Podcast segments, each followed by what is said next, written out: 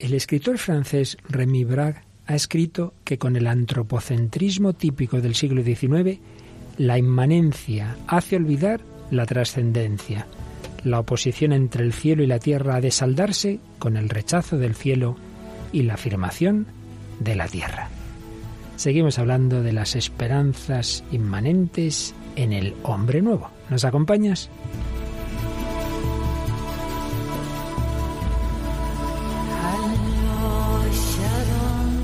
El hombre de hoy y Dios, con el padre Luis Fernando de Prada.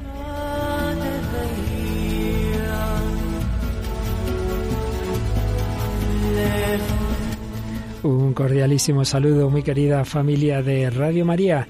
Pues aquí estamos una semana más en El hombre de hoy y Dios y en este tiempo en que ya nos vamos acercando a esa verdadera novedad que es la de Cristo en su Pascua, en esta cuaresma, nos preparamos a esa resurrección y estamos hablando de cuando el hombre ha intentado resucitar por sus fuerzas, el hombre nuevo, producto de las ideologías de la modernidad, de ese mirar hacia, hacia abajo, quedarnos en este mundo, la inmanencia, pero como todo eso eh, apunta en realidad a una vida nueva que solo Dios puede darnos.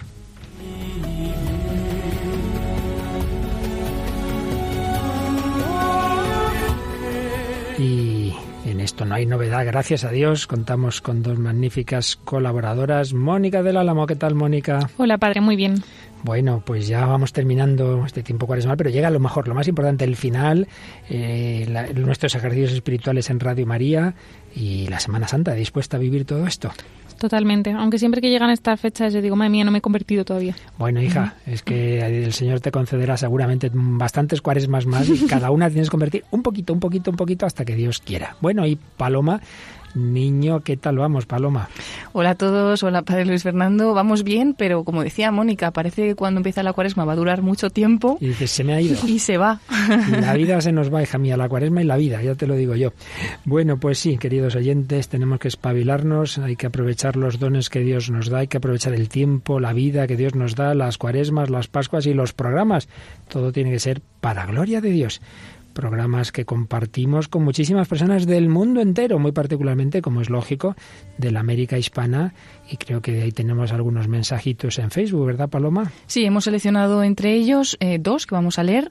El de Luis César, que nos dice, buenísimos todos los programas, no me canso de escucharlos. Además, los comparto con mi esposa y amigos. Dios los bendiga. Muchas gracias. Eso de compartir los programas, empezando por la propia esposa, me parece una idea estupenda. Y el comentario de José Daniel Vivas. Hola, padre Luis Fernando. Saludos a usted y a su equipo de trabajo. Gracias por llevarnos esos mensajes que nos hacen cada día crecer más en nuestra fe. Saludos y bendiciones. Pues muchas gracias también. Eso, eso busca Radio María, que nos ayudemos mutuamente a crecer, a crecer en la fe. Y hoy lo vamos a intentar con este programa en que seguimos hablando de ese mito del hombre nuevo, cuando el hombre lo intenta por sus fuerzas, y por ello hablaremos de estos últimos siglos. Mónica nos trae la obra de un famoso anticlerical que escribía bastante bien, ¿no es así? Sí, es un cuento que se llama Memnón o la sabiduría humana. ¿De quién? ¿De quién? de Voltaire, perdón, perdón, perdón. y, y si este hombre era francés, nos traes un grupo, Paloma y tú nos traes un grupo, un grupo inglés, me parece que es, ¿no es así? Sí, es un grupo que se llama News y la canción que escucharemos de ellos es la de Nikes o Caballeros de Sidonia, madre mía, qué nombrecitos. Y seguimos con una película de animación que nos trajiste el otro día, Mónica, nos quedamos con ganas de más y lo cumples. Sí, es la película Horton, que es de animación. Qué bien. Y Paloma nos trae otro testimonio de los países bálticos, si no me equivoco. Sí, será en este caso de una mujer lituana llamada Iveta. Estupendo. Pues con esto y con sana doctrina, que hoy vamos a recoger de nuevo del profesor Dalmacio Negro, pero quizá hoy más del gran escritor francés Rémy Braque, que tuvo el premio Ratzinger, una especie de Nobel de teología. Pues con todo ello vamos a meternos, vamos a seguir avanzando en este tema del hombre nuevo, de las esperanzas, de la humanidad de tipo inmanente y cómo todo ello realmente necesita que Dios entre en nuestro corazón.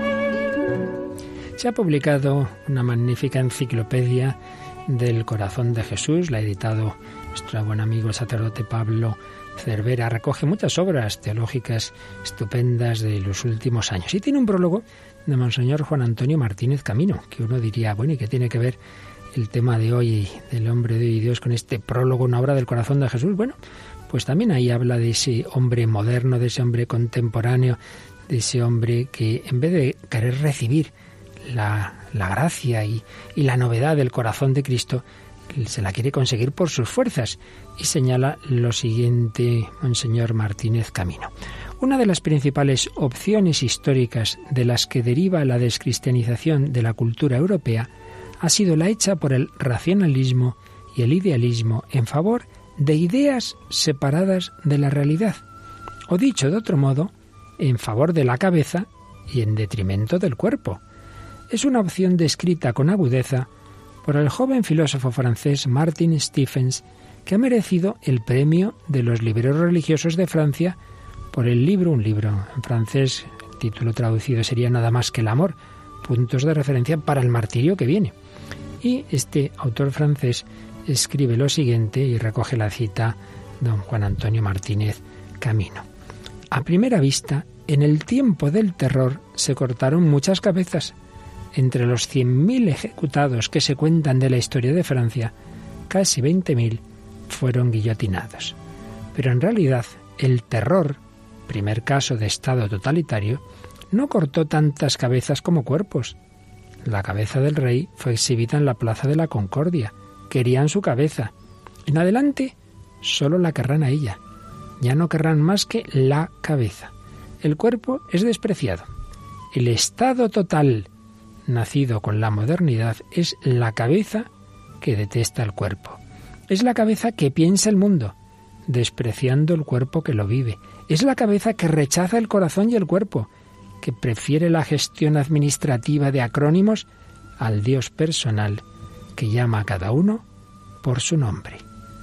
De ahí viene el odio profundo que Leviatán le tiene al cristianismo. Ya sabes, Leviatán es ese signo del Estado moderno totalitario. No hablo de ese odio que se explica por los fallos del clero. El cristianismo paga siempre un precio alto por sus fallos. Hablo de ese odio más profundo que se profesa a la encarnación. En tiempo del terror, terror con mayúsculas se refiere a esa época mm, de la Revolución Francesa en que se, se ejecutaron tantas personas, el terror revolucionario. En tiempo del terror se adorará ante todo en razón al Ser Supremo. Puede que la idea sea buena. El problema es que no es más que una idea. Prohibirán adorar con todo el corazón, con todas las fuerzas y con todo el ser al Dios que busca Él mismo en persona al ser humano en la materialidad de nuestras vidas, a ese Dios que se atreve con nuestra historia, colectiva o personal, a ese Dios que deja su cielo para unirse a nosotros, a ese Dios que se sustrae a las grandes abstracciones con las que los hombres se fabrican sus ídolos, a ese Dios de Abraham, de Isaac y de Jacob, que es también el Dios de Santal, de Jean Leduc y de mi panadera.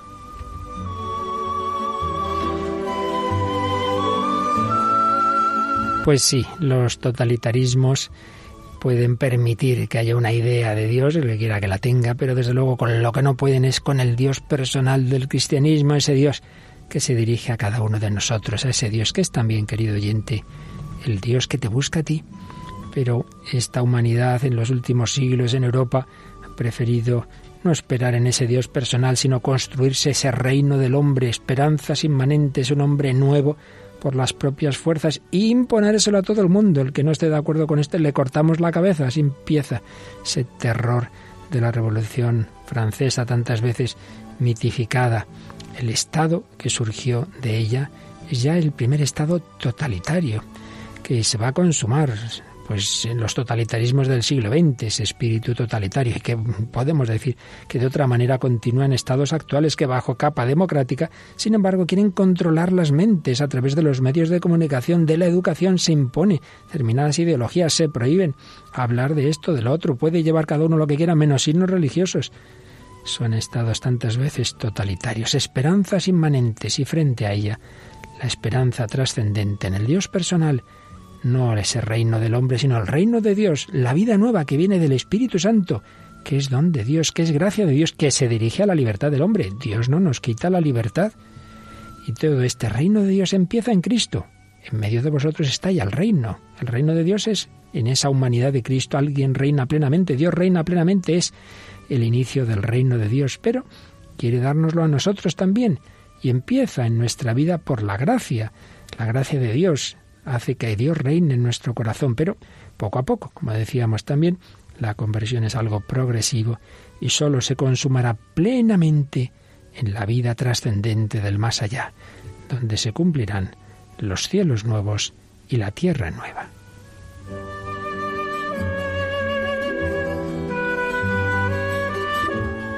Por ello, como decíamos ya el día pasado, hay ese gran contraste entre este espíritu de recibir el don sobrenatural y misericordioso que Dios nos quiere dar, el corazón de Cristo nos ama así, entre ese agradecimiento por los dones de Dios y pretender conquistar por las propias fuerzas el hombre nuevo, conquistar esa plenitud, ese superhombre. Pues seguimos hablando de todo ello en el hombre de hoy y Dios.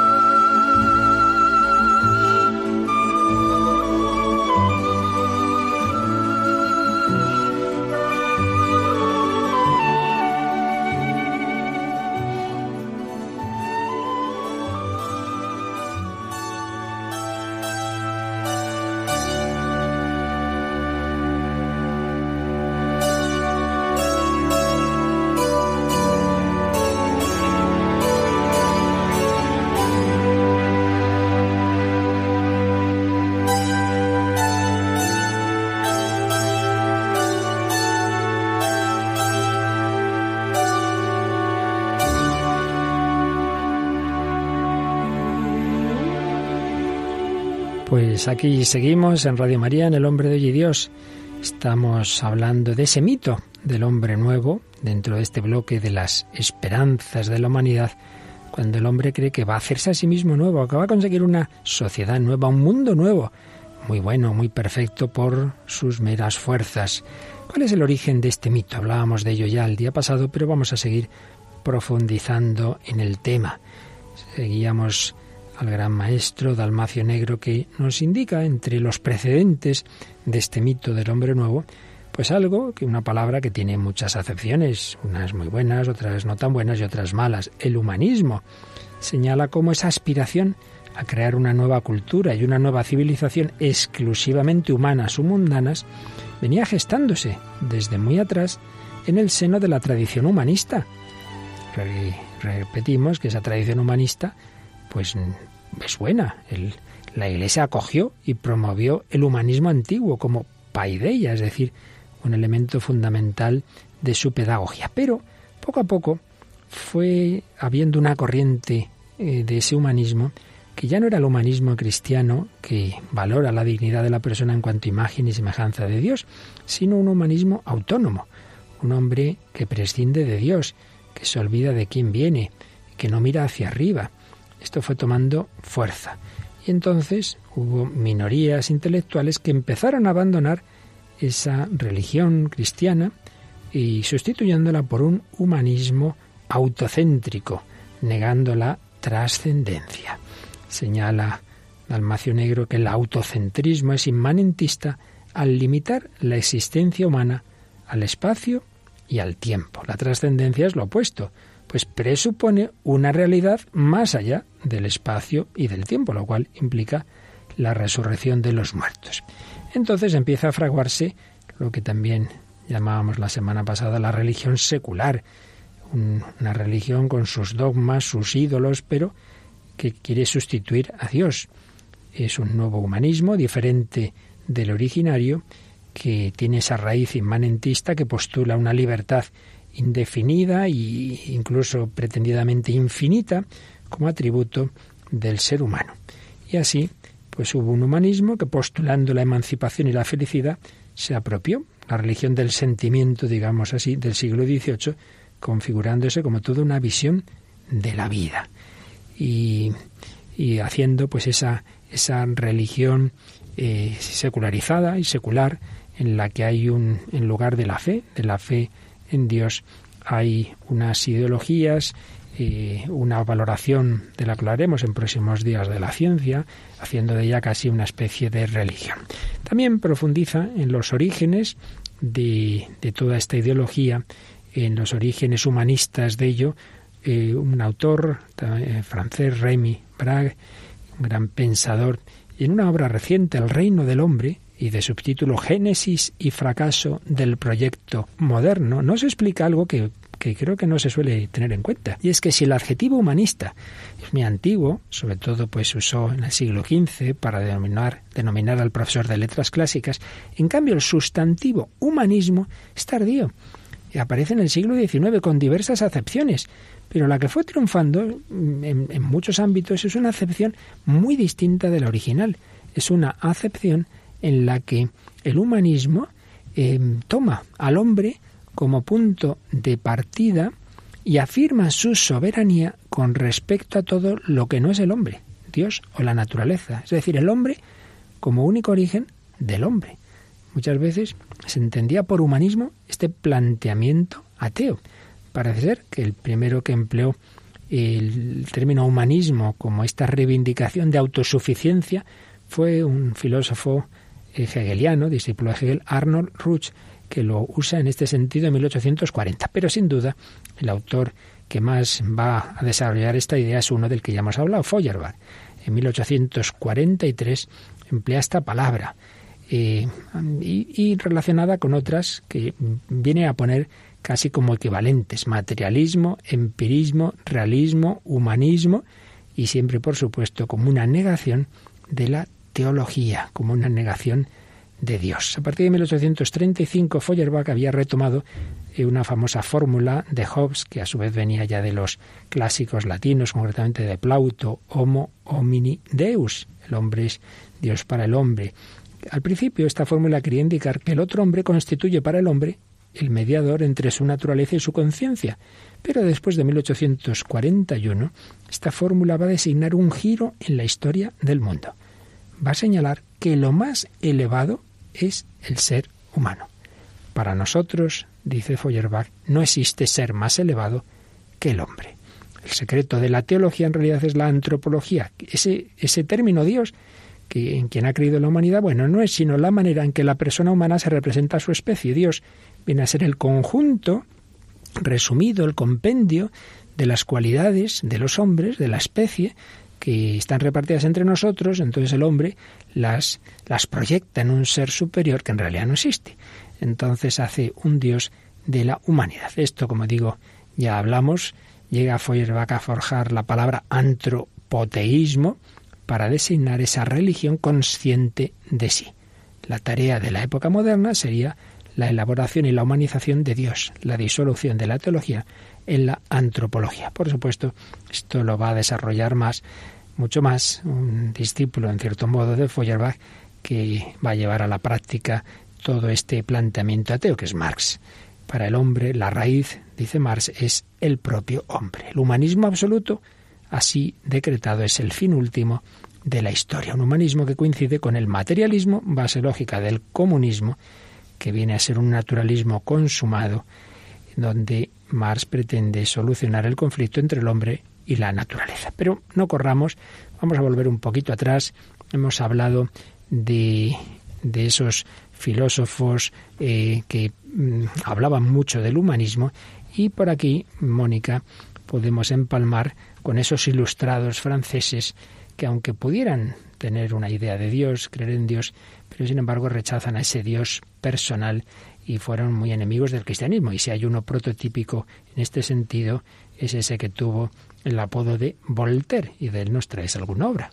Sí, traemos un cuento. La verdad es que Voltaire tiene una colección de cuentos así muy, muy neoclásica, muy típica de la ilustración, que eso, que tratan como de enseñar, ¿no? De ser así más pedagógicas de alguna manera.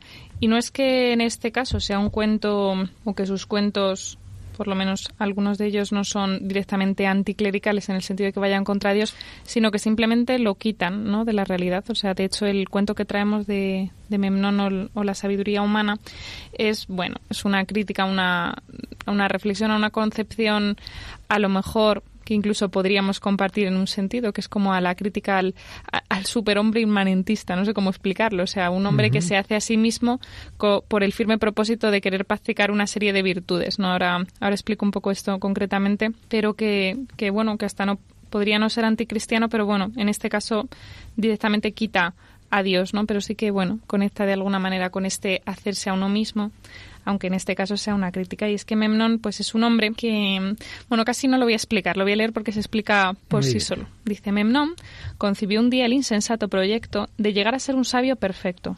No hay muchos hombres a los que alguna vez no les haya pasado por la cabeza esta locura. Memnón se dijo, para ser muy sabio y por consiguiente muy feliz, solo es necesario suprimir las pasiones, y no hay nada más fácil como ya se sabe. Primero, no amaré nunca a ninguna mujer, pues cuando vea una beldad perfecta me diré, llegará un día en que esas mejillas tersas se arrugarán, esos ojos tan bellos quedarán ribeteados de rojo. Y bueno, llega eso hace como una descripción así muy larga de lo que es la belleza y lo que llega a ser en la vejez en una mujer, ¿no? Y bueno, acaba diciendo eso, acabará calva toda esa cabellera, bueno, así como muy te puedes hasta reír. Y luego dice, en segundo lugar, siempre me mantendré sobrio. Me gustará pensar en la buena vida, en los vinos deliciosos, en la seducción del trato social, me bastará imaginar los efectos que se derivan de los excesos. Tener la cabeza pesada, el estómago recargado, la razón oscurecida y la salud y el tiempo perdidos. Solo comeré lo indispensable. Bueno, sigue así, dice, después tendré que pensar un poco en mi fortuna. Mis deseos son moderados. Mis bienes están bien resguardados en poder del recaudador de impuestos de la ciudad de Nínive. Puedo vivir con entera independencia, es mi mayor baza. Nunca me hallaré en la cruel necesidad de ganarme la vida. No envidiaré a nadie y nadie me envidiará. Eso es lo más agradable. Tengo amigos y los conservaré, puesto que no habrán de disputarme nada. Jamás me enojaré con ellos ni ellos conmigo. Eso no ofrece la menor dificultad. Bueno, parece recuerda un poco al cuento de la lechera, pero en versión racional, ¿no? Es decir, no voy a eso, como soy una persona muy virtuosa y que todo me da muy bien, voy a llegar a la perfección, a esta felicidad de alguna manera que es la perfección de, bueno, no necesito nada, bueno, no tanto no necesitar, sino tengo lo que necesito y, y bueno, sí que es verdad que tiene como un matiz eso de conseguir la, la perfección. ¿No? Mantenerme en este estado. Bueno, entonces, claro, Voltaire se burla un poco de él por lo que le, bueno, le empiezan a pasar con unas cosas muy absurdas, ¿no? De repente se fija una mujer y dice que no se fija en su belleza para nada, pero la ve así como muy angustiada e intenta ayudarla.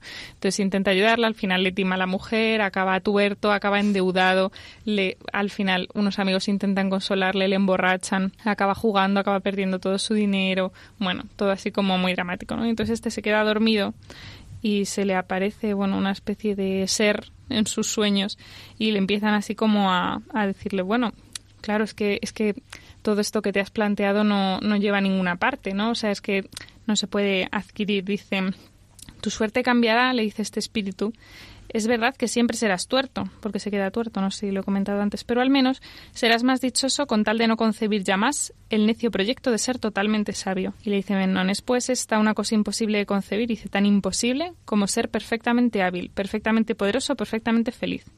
Nosotros mismos, refiriéndose a este tipo de espíritus, estamos muy lejos de serlo. Tiene luego una reflexión así, como que hay muchos mundos y los hay más perfectos y menos perfectos y que la Tierra está como más lejos de los perfectos, ¿no? que está casi en el desastre. Y dice, bueno, aquí es como una reflexión así curiosa, dice, entonces, dice Memnón, los filósofos y poetas que sostienen que todo va bien están en un grave error, exclamó Memnón. Tienen mucha razón, dijo el filósofo de allá arriba si consideran el orden de todo el universo. Dice, ah, replicó Memnon, no me lo creeré hasta que deje de ser tuerto. Bueno, como diciendo, toda esa perfección abstracta de la que me hablas y todo, o sea, el, que venía de esa búsqueda de la razón perfecta, luego el otro dice, bueno, si más o menos todo en, en el conjunto, todo está equilibrado, y dice el otro, sí, pero yo sigo siendo tuerto, ¿no? Entonces, bueno, nos, es, es curioso, ¿no? A lo mejor se, se aleja o, no se corresponde eso con la idea del Voltaire anticlerical y tal, mm. pero bueno, directamente aquí Dios no aparece, ¿no? Y se, se intenta una consecución de unas virtudes por eso, por los propósitos y mi fuerza de voluntad y tal, y al final, bueno, se acaba como burlando un poco del Voltaire. Sí, yo me ha sugerido, por un lado, que he recordado lo que pretende ese personaje a ese, este, ese comentario de este autor francés que cita Martínez Camino, ideas sin el cuerpo, sin corazón, un puro racionalismo, ¿verdad? Quedarse en esa abstracción.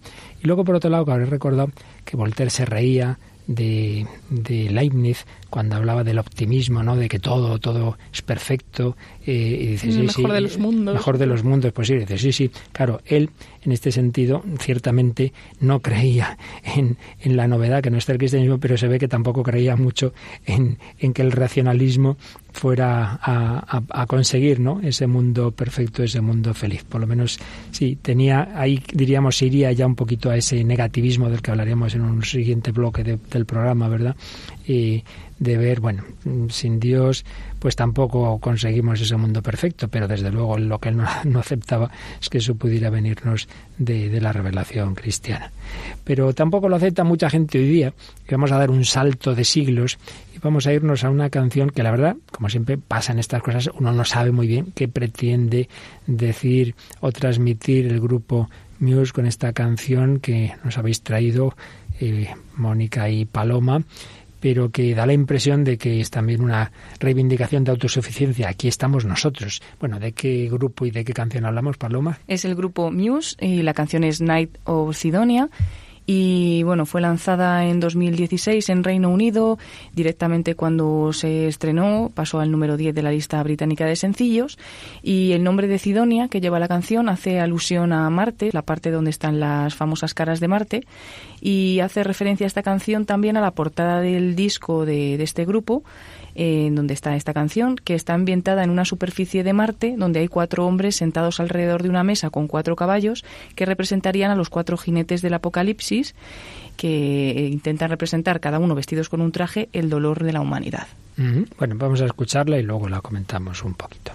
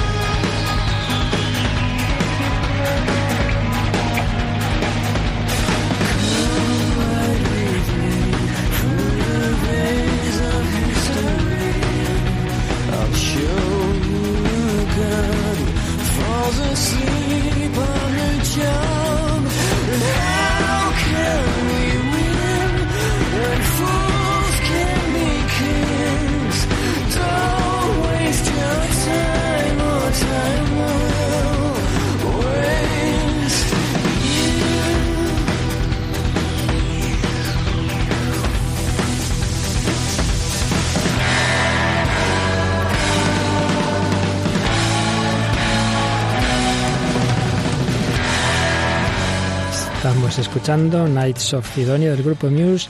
¿Nos lo traduces un poquito, Mónica? Dice, ven, cabalga conmigo por las venas de la historia. Te mostraré un Dios que se duerme en su trabajo. ¿Cómo podemos ganar cuando los idiotas pueden ser reyes? No pierdas el tiempo, o el tiempo te echará a perder. Ha llegado la hora de arreglar las cosas. Tú y yo debemos luchar por nuestros derechos. Debemos luchar por sobrevivir. Nadie me cogerá vivo. Debemos luchar por nuestros derechos. Time has come to make things right. You and I must fight for our rights. You and I must fight to survive.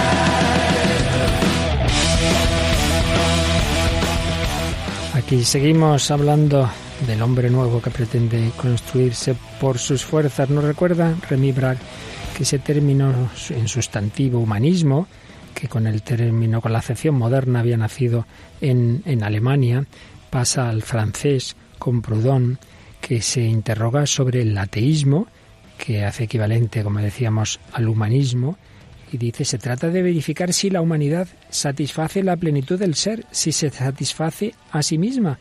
Por lo tanto, de buscar si la humanidad tiende hacia Dios, según el dogma antiguo, o si ella misma es la que se convierte en Dios, como dicen los modernos. Por su parte, en 1848 Renan escoge esta palabra humanismo para designar la religión del futuro y Comte, Augusto Comte, califica de humanista el verdadero punto de vista, el sacerdocio y el culto de su religión de la humanidad.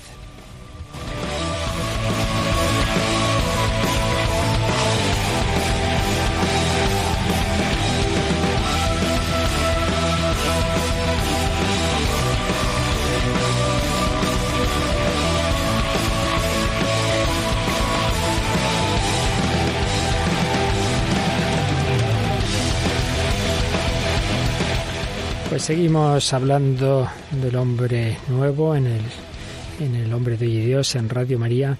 Mónica, frente a estas abstracciones, frente a ese racionalismo, frente a esas ideas tan genéricas, nos traías el otro día una película de animación en que un elefante descubre a personas diminutas. Si quieres recordar para quien no eh, escuchara ese programa rápidamente la película Orton de qué va y los cortes que nos traes hoy.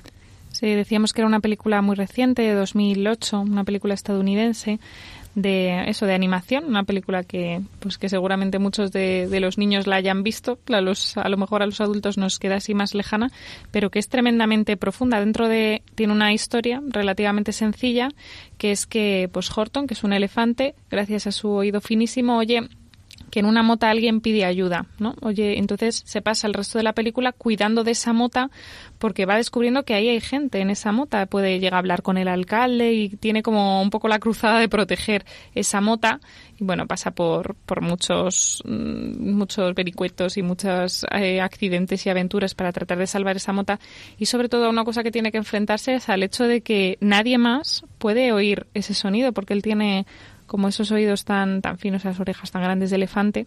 Entonces tiene que luchar contra la incomprensión de toda la selva que creen que está loco, que sus amigos que le dicen, bueno, vale, está muy bien que oigas hablar a gente, pero no lo oigas mucho en alto y los otros, ahí llega ahí una canguro que dice que está loco y que además hay que acabar con él, ¿no? Que acabe con eso de oír voces. Y bueno, luego eso, comentábamos que tiene una profundidad increíble para hablar de pensamiento político, para hablar de reflexión sobre la persona, para hablar de, un montón de temas que están ahí insertos en, en esa historia tan sencilla. Y tiene temas muy interesantes también del hombre de hoy. Y si los totalitarismos construyen la verdad, o eso es lo que pretenden, y la imponen ideológicamente, Horton no quiere renunciar a la verdad y no quiere renunciar a cada persona concreta que es una manifestación de la realidad. Yo creo que por ahí va el corte uno, el primero que nos has traído hoy, sí, es un corte en el que, bueno, toda la selva ya le acorrala a Horton y consideran además que el hecho de que él oiga esas voces es como algo que puede hacer daño a su sociedad, no rompe todo su esquema de vida. Entonces la canguro le ofrece la posibilidad de que renuncie a esa verdad, a, a eso que él sabe, que renuncie al hecho de que oye motas, que reconozca delante de todos que eso no existe y que se lo ha inventado, y entonces pues podrá liberarse. Pues vamos a escuchar ese corte. Hola chicos, da gusto veros a todos. No se ha quedado nadie en casa. Horton, Horton, Horton, hay que ver el follón que has montado tú solito. Y todo este guirigay por una estúpida florecilla. Es una mota. Claro. La verdad es que es una tontería que estemos hablando de atarte, meterte en una jaula y, en fin, no es necesario que entremos en detalles. La cuestión es que la ira de esta muchedumbre, todo este follón en el que te has metido, podría quedar en nada. ¿En serio? Pues claro. Lo único que tienes que hacer es reconocer ante todos que no hay personas diminutas viviendo en esa mota que te has equivocado y que yo tenía razón. Si lo haces, las cosas volverán a su cauce y aquí no ha ocurrido nada. Pero si no lo reconoces, tendrás que pagar un precio.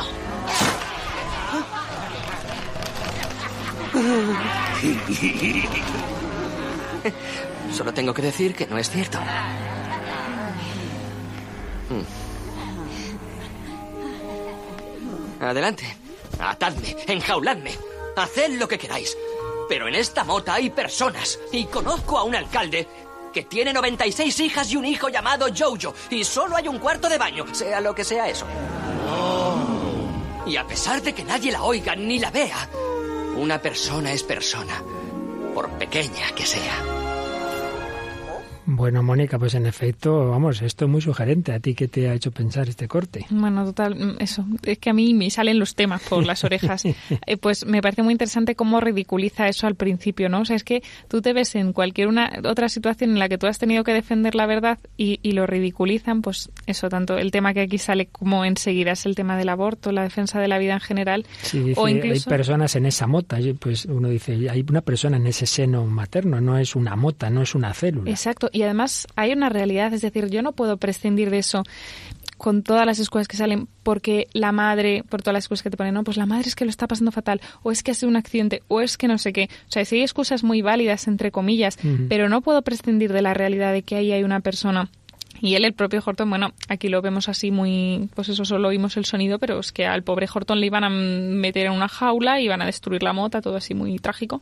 Entonces, eh, claro, él se ve ante eso, lo, lo llega a considerar, dice, vale, solo tengo que decir que aquí no hay nada. O sea, como diciendo, bueno, la salida fácil esta que me proponen, pues, pues vamos a considerarla. Pero él ya lo piensa y dice, mira, es que no puedo negar esto. dice, atadme, hacerme lo que queráis. ¿no? Y luego eso, esa frase que brillante así en toda la película que se dice mucho, una persona es persona por pequeña que sea. Que claro, bueno, a nosotros pues directamente nos, nos redirige a a un embrión que es una vida, pero a todo en el fondo, porque lo, hemos reflexionado muchas veces, ¿no? En cuanto se pierde el valor de la vida, ya es que se pierde todo lo demás, ¿no? Todo. Y, empezamos a renunciar a tantas cosas. Eso, a lo mejor el aborto y la eutanasia son como los que más brillan, pero, pero ¿por qué hay tantos problemas de pobreza? ¿Por qué hay tantos problemas de todo? Pues en el fondo porque se pierde de vista la vida, ¿no? Bueno, pues precisamente ese acepta esto y si no pues te, encarcelaremos, es lo que han hecho tantos regímenes totalitarios. Hemos hablado en programas anteriores, hemos puesto bastantes casos, hemos hablado del nacionalsocialismo, hemos hablado de la Unión Soviética y hemos traído testimonios de ese libro, El baile después de la tormenta, testimonios de países que estuvieron bajo la Unión Soviética y donde personas que han encontrado la verdad, donde hay personas que a pesar de toda esa ideología han descubierto la novedad del cristianismo y Paloma nos trae otro testimonio de, de uno de esos países bálticos, ¿verdad? Sí, es el testimonio de Iveta en este caso pues es de Lituania. Ella nos cuenta un poco su vida a raíz también pues de algunas de algunos momentos trágicos que ha tenido que sufrir y parte a, contar este testimonio desde la muerte de, de, su hija. Dice que ella tenía una hija que con 21 años pues murió. En ese momento ella se derrumbó y aunque dice que es de carácter fuerte, pues que una muerte de un hijo no se supera tan fácilmente y que una madre pues nunca olvida esa situación. Y bueno, cuenta, empieza a contar ya un poco también su infancia, habla de su madre, que era huérfana de padre, pasó su infancia en Kul, donde tuvieron lugar las batallas más sangrientas entre los nazis y los comunistas, y su, madre vio con sus propios ojos morir a cientos de soldados jóvenes, en su mayoría, y eso pues no, no se le olvidó nunca. Su padre era maestro de gimnasia y bueno, los dos eran maestros, lo que significaba que eran del partido que pertenecían, porque no se podía ejercer la enseñanza sin serlo. Entonces ella, Iveta, empieza a decir que tampoco sabe hasta qué punto sus padres eran ateos o eran comunistas, porque una vez eh, que estaban en el bosque, en la naturaleza, eh, de ella, de su corazón de niña, pues surgió la pregunta directamente a su padre, papá, ¿existe Dios? Y dice que en ese momento su padre miró el paisaje grandioso que les rodeaba y simplemente asintió con la cabeza, nada más. Pero aún así, Dios era un tema tabú en casa, nunca se habló de Dios y ella pues creció con esa ignorancia religiosa. En 1987 fue a Riga para estudiar en la Facultad de de Medicina, que entonces era la Facultad de Medicina y Guerra, y entonces ya los temas de, religión y el tema de Dios pues se le olvidó y nunca más pues le, le interesaron en esos momentos. Y en esos estudios formaban parte, ella cuenta, de la formación para el ejército. Entonces se graduó como teniente médico del ejército rojo. Todo el mundo le decía que tenía que hacerse del partido, pero entonces ella ya tenía otras cosas en la cabeza, se había enamorado de un chico y se iban a casar, ya tenía fecha de boda, pero este chico un día tomó una dosis equivocada de una medicina y falleció. Entonces ella quedó desolada y en ese momento su madre, sin saber muy bien cómo ayudarla, le enseñó a rezar el Padre Nuestro, que ella misma, Iveta, dice que probablemente fuera la única oración que sabía su madre. Empezó a rezar por las noches pidiendo fuerzas a Dios para superar aquello. En ese momento descubrió que estaba embarazada, todo el mundo le aconsejó que abortara, pero ella se negó. Tuvo una hija preciosa que es de, con la que empieza a contar su historia, la que murió hace unos años. Ella poco a poco, venciendo un poco sus prejuicios, iba de vez en cuando a alguna iglesia, daba igual cuál, protestante o católica, ortodoxa, buscaba un poco consuelo en un Dios del que no sabía nada. Y cuando su hija tenía nueve o diez años, comenzó a ir con regularidad a un templo protestante y se bautizó. En ese momento conoció a Walters que fue su esposo, se casaron, nacieron otros hijos y él, su esposo, se había acercado a la iglesia católica, entonces Iveta le acompañaba a él y a sus hijos a misa los domingos, pero ella iba solo por cariño, nunca entendía cosas del cristianismo, por ejemplo, que hubiera que ir a misa eh, en los domingos, hasta que dice que descubrió la Eucaristía. Fue poco a poco profundizando en ella, empezó a ir a misa y ya no por acompañar a su familia, sino porque sabía que Dios estaba en el sagrario. Se acercó a un sacerdote mayor que le ayudó y hizo la profesión de fe en la Iglesia Católica.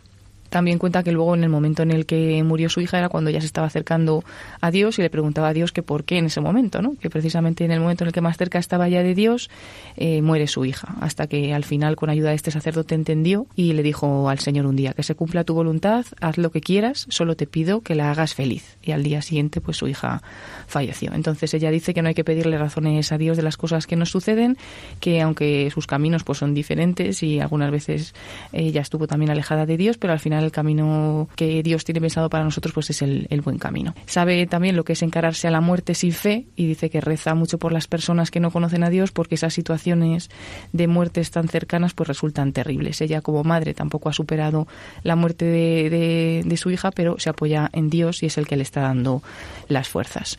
En este momento ha descubierto cuánto le quiere Dios y dice también que ha comprendido que está empeñado en hacernos santos, que si le dejamos y nos dejamos transformar, nos hará santos pues a cada uno en el camino que, que él quiere. Pues un precioso testimonio dentro del dolor, perder a ese con el que se iba a casar, perder a su hija, pero en esas pérdidas descubre a Dios, descubre al Señor, ella educada en un régimen ateo, en ese totalitarismo que buscaba un hombre nuevo sin Dios.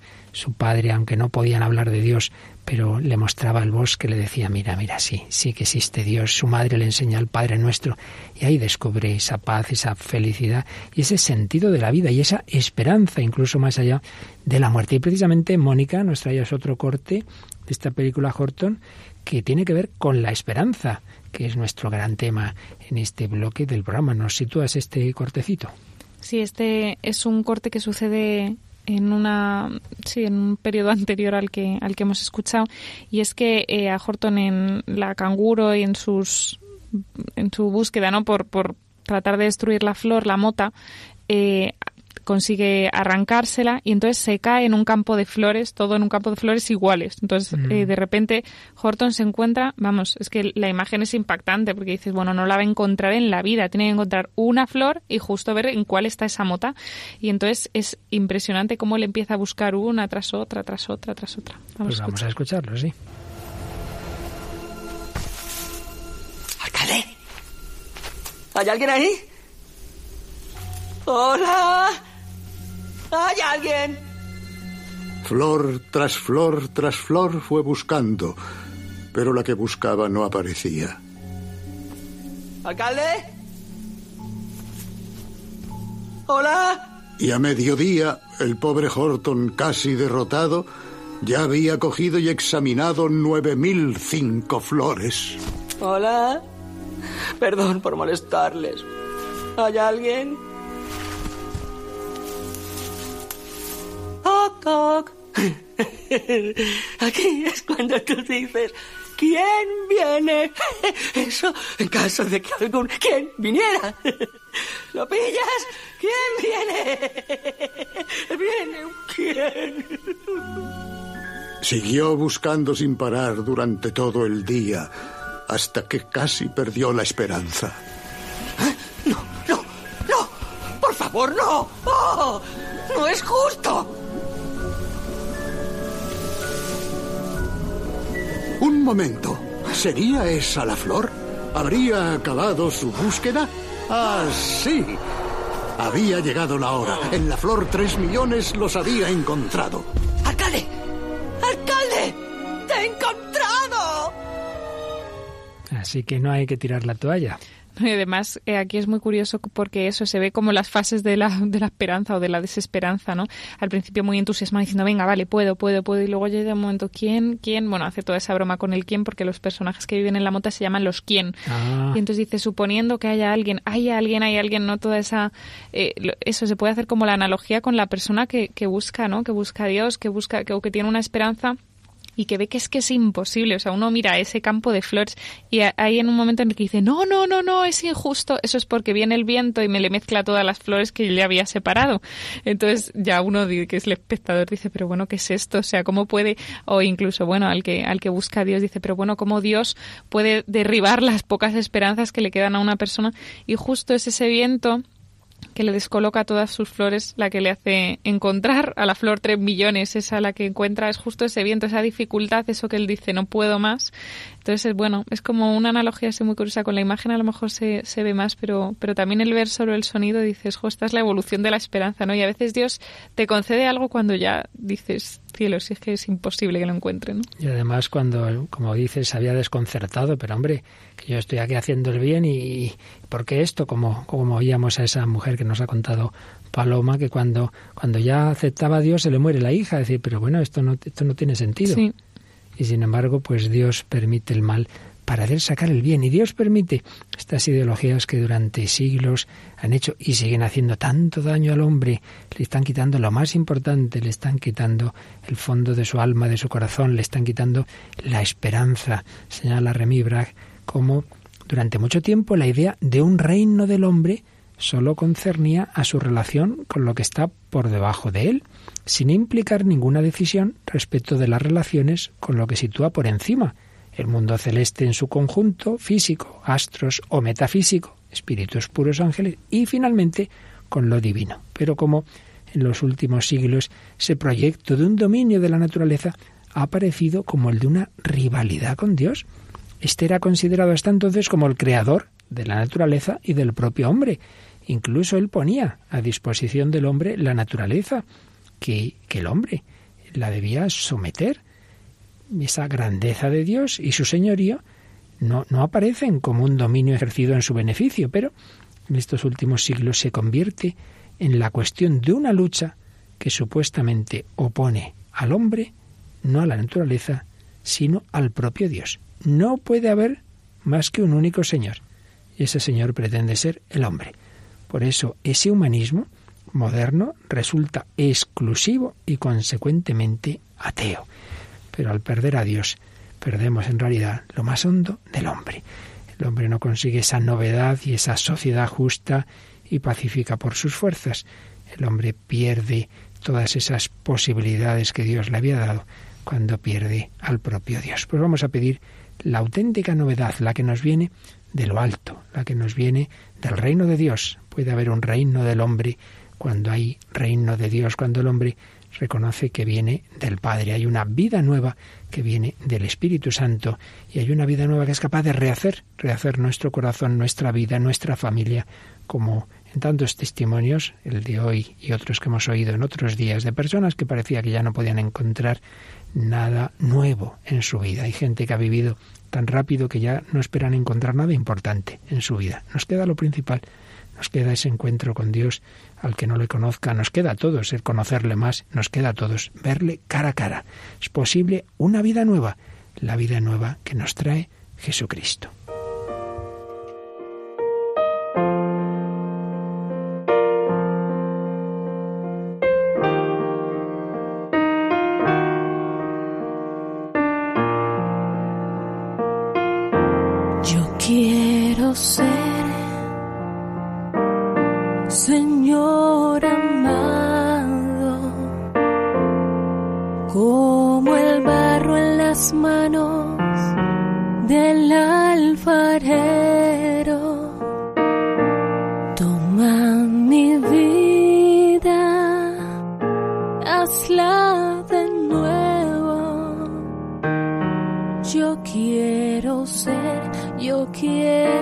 Quiero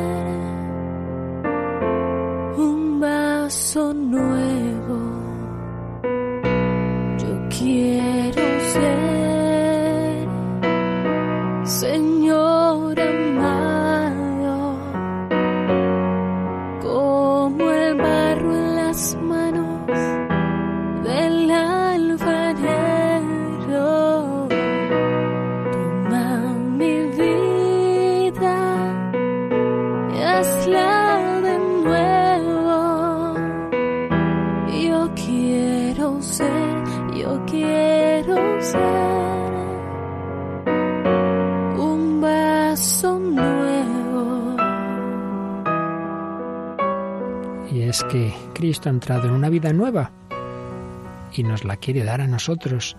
Echad fuera la levadura vieja para que seáis masa nueva, pues sois panes ácimos, porque ha sido inmolado nuestro Cordero Pascual, Cristo, dice San Pablo. Y también nos dice, si alguno está en Cristo es una nueva criatura, lo viejo ha pasado, ha comenzado lo nuevo. Una vida nueva que nos quiere dar por el bautismo. Fuimos juntamente con Él sepultados en su muerte por el bautismo, para que así como Cristo fue resucitado de entre los muertos, así también nosotros caminemos en una vida nueva, esperando, eso sí, la plenitud, los cielos nuevos y la tierra nueva, en los que habite la justicia, y así como el vidente de Patmos en el Apocalipsis, podremos decir, vi luego un cielo nuevo y una tierra nueva, porque el primer cielo y la primera tierra han pasado y el mar no existe ya.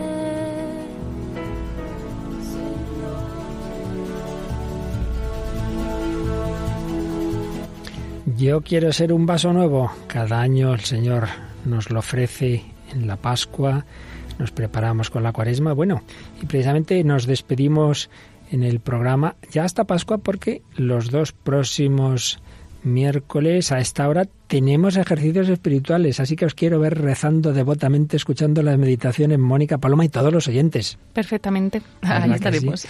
Así que en este programa nos despedimos ya hasta el tiempo de Pascua, que seguiremos hablando de esa novedad, la buena, la que nos trae Cristo, pero también de la que el hombre pretende por sus fuerzas. Cuando es con buena voluntad, al final acabará encontrando, claro que sí, como tantos testimonios que traemos aquí, acabará encontrando la verdad, la novedad.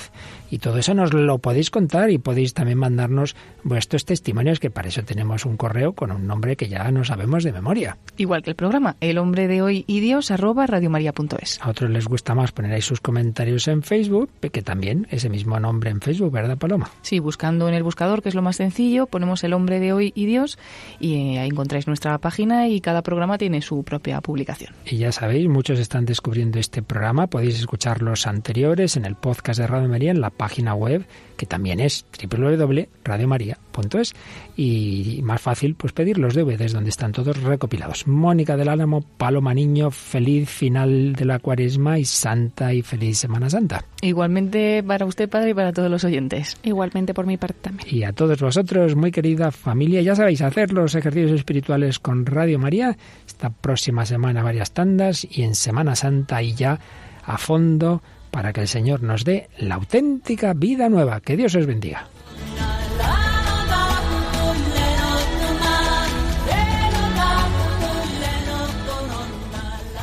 Así concluye El hombre de hoy y Dios, Un programa dirigido en Radio María por el Padre Luis Fernando de Prada.